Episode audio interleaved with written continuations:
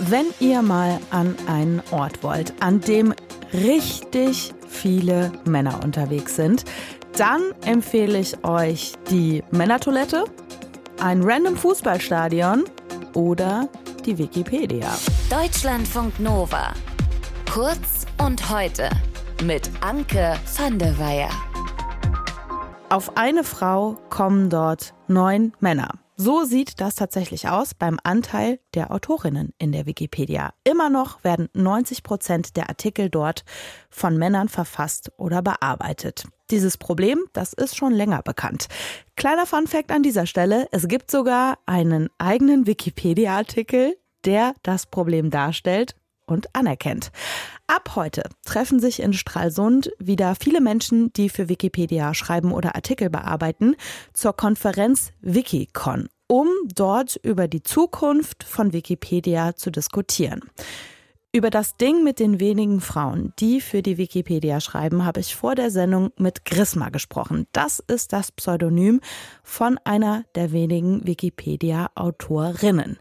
Grisma nimmt dieses Jahr online an der Wikicon teil und ich habe sie erstmal gefragt, was sind denn eigentlich Gründe dafür, dass so krass wenige Frauen für die Wikipedia schreiben? Ja, genau kann das kein Mensch sagen. Es gibt da verschiedene Erklärungsansätze. Der eine ist ein äh, gesamtgesellschaftlicher Erklärungsversuch, dass Frauen generell weniger Zeit für Hobbys haben, weil sie in der statistischen Masse, natürlich nicht als Individuum, eben mehr Zeit für Pflege, Familienarbeit, Care-Arbeit im Allgemeinen aufwenden, wo Männer dann oft raus sind und äh, die Zeit haben, an Wikipedia rumzupuzzeln. Es gab auch eine Untersuchung aus dem Jahr 2011 da war Wikipedia gerade zehn Jahre alt, von Sue Gardner, der damaligen Geschäftsführerin der Wikimedia Foundation, also der weltweiten Organisation. Die hatte da verschiedene Dinge gefunden, ähm, dass äh, Frauen nicht selbstbewusst genug seien, also zum Beispiel die Eingangshürden an Wikipedia teilzunehmen, vielleicht an der Furcht scheitern. Es sei sehr technisch, man müsse dafür, ja, also Programmierkenntnisse im weiteren Sinne aufweisen. Äh, wobei ich sagen muss, nein, das, das ist nicht der Fall. Das ist ein Fehlglauben und ähm, ich kann alle Frauen nur ermutigen, sich davon nicht beeinflussen zu lassen. Ne? Denn ähm, das ist letztlich wie bei den MINT-Fächern, Mathematik, Naturwissenschaften, da haben wir ähnliche Prozentzahlen wie in der Autorinnenschaft der Wikipedia, äh, dass man so sagt zwischen 10 und 20 Prozent und mehr wird's nicht. Es steigt nur sehr langsam. Welche Auswirkungen hat denn das zum Beispiel auf Artikel in der Wikipedia?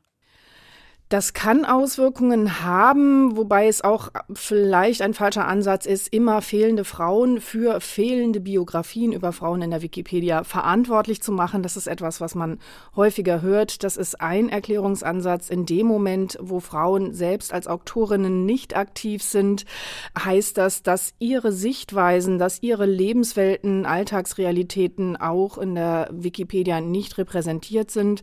Das ist natürlich auch etwas, was wir in der Gesellschaft genau genauso finden im Berufsleben. Da, wo Frauen nicht in Führungspositionen sind, kann natürlich auch entsprechend so die, sag mal, der weibliche Ansatz, die weibliche Sichtweise oder vielleicht auch die Rücksichtnahme von äh, Bedürfnissen von Frauen äh, nicht ganz so hoch sein. Ja.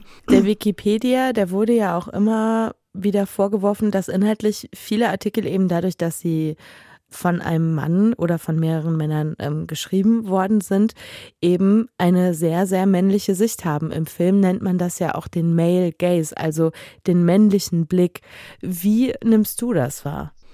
Das ist sicherlich richtig. Das hängt so ein bisschen auch von vielleicht Altersgruppen ab, die in Wikipedia vertreten sind. Das Durchschnittsalter ist hier sicher höher als äh, vielleicht unter TikTokern oder Instagrammern. Da sind oft nicht ganz so moderne Ansichten vertreten und dazu kommt, dass der sprichwörtliche alte weiße Mann äh, dann eben in der deutschsprachigen Wikipedia auch stark vertreten ist.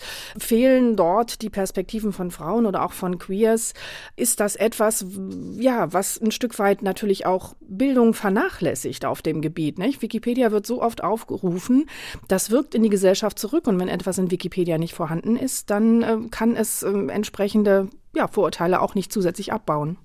Dass es so wenige Autorinnen in der Wikipedia gibt, das wird ja wirklich schon lange diskutiert, also seit über zehn Jahren schon.